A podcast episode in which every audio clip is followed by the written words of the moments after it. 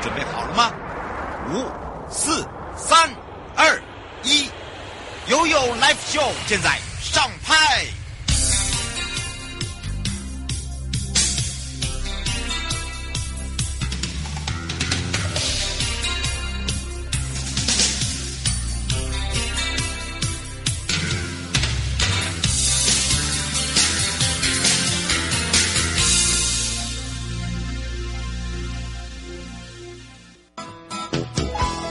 次回到了 You Live Show FM 零四点一正声广播电台，陪同大家来到了生活法律生活法庭时间喽。好的，当然呢，今天呢就要来带大家呢哦来了解呢最近呢在生活上我们碰到的一些问题哦。那么当然不只是问题哦，包含了呢我们接下来来看看这个劳动事件法。你知道什么叫做劳动事件法吗？可能很多人不知道，对不对？因为呢，这就是跟我们的劳工呃是有相关的，像我们就叫做劳工。好，那当然呢，这些事件里面，譬如说有劳动的基准法，那包含了还有一些这个劳资争议的一个处理方法。那为什么还会有劳动事件法呢？好，再来好好的请，今天呢是陪伴大家高淑梅贾淑官会来帮你解释的很清楚。下半段呢就回到了台北地检蔡佩珊检察官了，想要投资又害怕啊，这是怎样？到底要不要投资啊？是投资还是吸金啊？哦，这个好啊！最近呢，这个大家哦很害怕，到底有没有踩雷呀？千万不要踩雷哟！好，所以呢，这个时候呢，我们要赶快呢，来回到了台北地检高淑梅检察官时间了。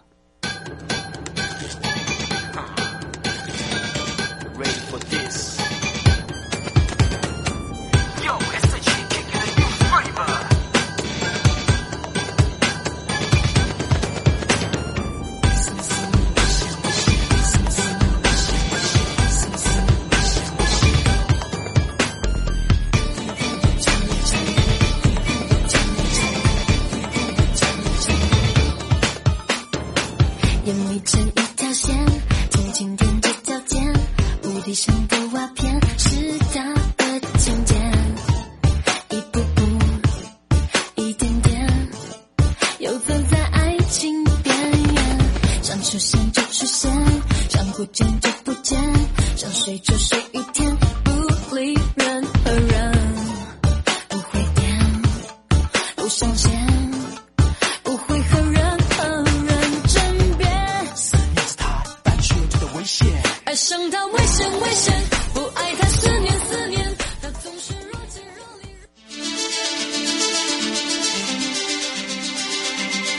生活法律 go go go 你我生活的好伙伴我是你的好朋友哦。我是你的好朋友瑶瑶，再度回到了 You Live Show FM 零四点一正声广播电台，陪同大家。好的，当然我们也有告诉大家哦，今天要来聊到跟我们这个劳工有相关的问题了。好的，当然我们要开放零二三七一二九二零，让全省各地的好朋友、内地的朋友、收音机旁的朋友、网络上的朋友，哇，来看看我们最近这个劳工意识抬头啊，而且非常迅速。呃，在处理一些这个劳动事务的时候。如何去保障这些所谓的劳资双方的权益？这个也是一个问题。那么，订定这个劳动事件法到底是什么时候订定的？我们知道有这个劳动基准法，有知道这个劳资争议处理法。诶，劳动事件法，那这是不是它综合体，还是跟这个完全不相干？好，我们也要赶快来让台北地检署高淑梅检书官跟大家来打个招呼了。哈喽。Hello，瑶瑶好，各位听众大家好，我是台北地检署的检察事务官高淑梅。嗯，我们在讲到哦，这跟我们的生活中这个息息相关，有很多的规定跟企业的营运也是相关的，还有包含了这个管理层面。那刚刚有讲到有劳动基准法，我们知道对不对？啊、哦，对。当我们跟这个呃这个所谓的资方有问题的时候，哎，劳资争议处理法我们也知道，那怎么还会有这个劳动事件法？嗯、是因为我我我我们有。呃，这个所谓的发生什么样的事情吗？哦，嗯、这个我们就要来请教一下这个检察事务官了。哦，刚刚那个瑶瑶啊，其实已经把那个劳动事件法的整个精髓都已经点出来了。那劳动事件法其实它呃制定的目的就是为了要迅速然后公平的处理一些劳动事件。那刚刚瑶瑶已经有提到了，就是相关的法律，好像劳动基准法啊，或者是劳资争议处理法跟劳动事件法听起来好像都差不多，但是差别到底在哪里哦？嗯、首先，就劳动基准法的部分哦，它是针对那个劳动条件来做一个最低标准的规定。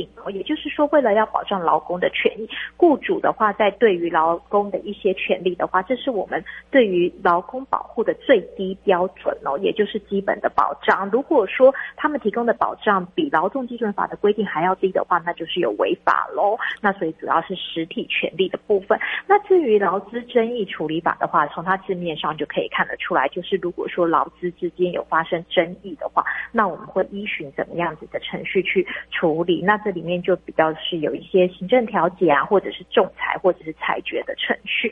那至于我们今天所要讨论的劳动事件法的话，其实它是属于一种特别的民事诉讼程序，也就是相较于劳动基准法的话，它是一个程序的规定哦。也就是说，它有一些有别于一般的民事诉讼的程序，然后可以借由这样子的简便程序，更保障劳工在诉讼上面的权利。是啊，让大家也更明白啊。陈小姐想请教一下，呃，劳动事件法是属于什么样的一个制度？它是呃，跟民对比较像倾向民间，还是倾向资方？哦，这个部分的话，因为我们就是我们我我们传统的观念都会认为说，老公是比较弱势的一方，所以说这个法律的话，主要也是保障劳工，然后主要就是消弭劳工跟雇主之间哦，可能就是因为一些经济上面的不平等啊，导致在诉讼上面啊，可能就是没有一些这么多资源，所以我们就提供这些资源给劳工，然后还有一些比较迅速的程序，可以让劳工得到比较快速的得到他们应该有的保障。嗯，是季小姐想请教一下这个劳。动事件法哦，这如果真的跟这个资方有问题的话，有没有一些比较重点的是可以自己来写状纸，还是说呃要有什么样的状况之下会用到这个所谓的劳动事件法？嗯，对，我们刚刚已经有讲到了，劳动事件法主要的话是在诉讼程序上面来做一个处理哦。那所以说，他要想要达到的面向的话，大概就是有五个面向。第一个的话，我们就希望他能够有专业的呃法官来做审理，然后能够强化就是当事人在这个诉讼程序里面，他们可以更自自主性的，然后去让这个诉讼程序圆满的进行，然后快速的解决纷争，然后减少说这个劳工啊，可能因为他的呃经济能力不佳，或者是法律知识不足啊，然后有一些诉讼上面的障碍，然后我们希望这个诉讼程序可以很快的进行，然后能够周全的保障劳工的权益。所以说，首先就是就专业审理的部分呢，我们在各级的法院都有设劳动法庭，或者是设一些专门的股别。那这些法官的话，他可能就具有相关的法学经那个劳动法的知识啊，或者是有相关的经验这样。嗯，是。他说，如果使用这个劳动事件法哦，这个欧小姐问，呃，基本上如果真的在法庭上面呃处理这样的事务的话，劳劳劳工会比较有这个赢面吗？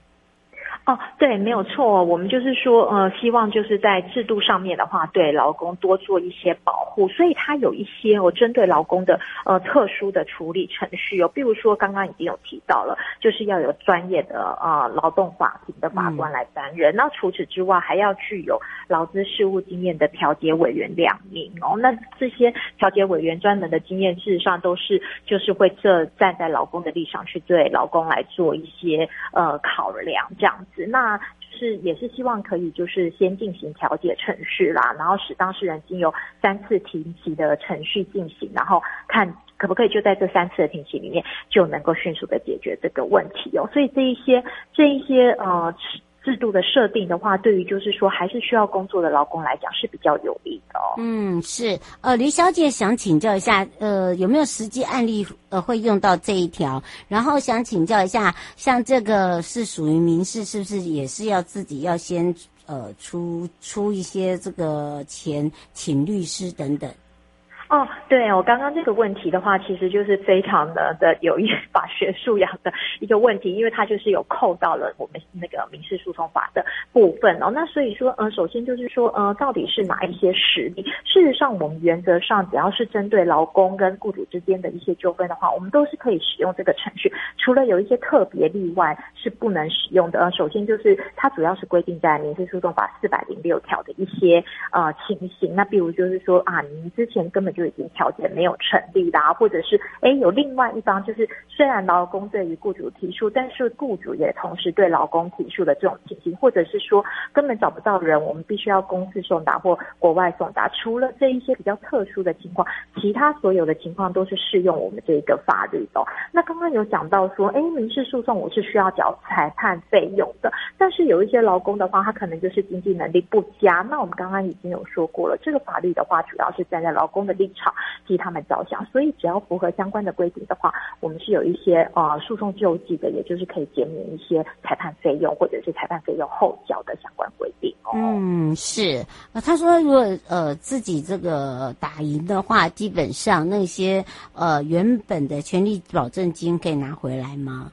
哦，是没有错的。这个部分的话，其实就跟民事诉讼的呃规定是一样的哦，也就是是由败诉的一方来负担这个裁判费用。所以说，劳工如果先缴纳了这个裁判费用，最后是胜诉的话，也是依照民事的规定来做返还的哦。嗯，因为这基本上都是民事了，不会再刑事。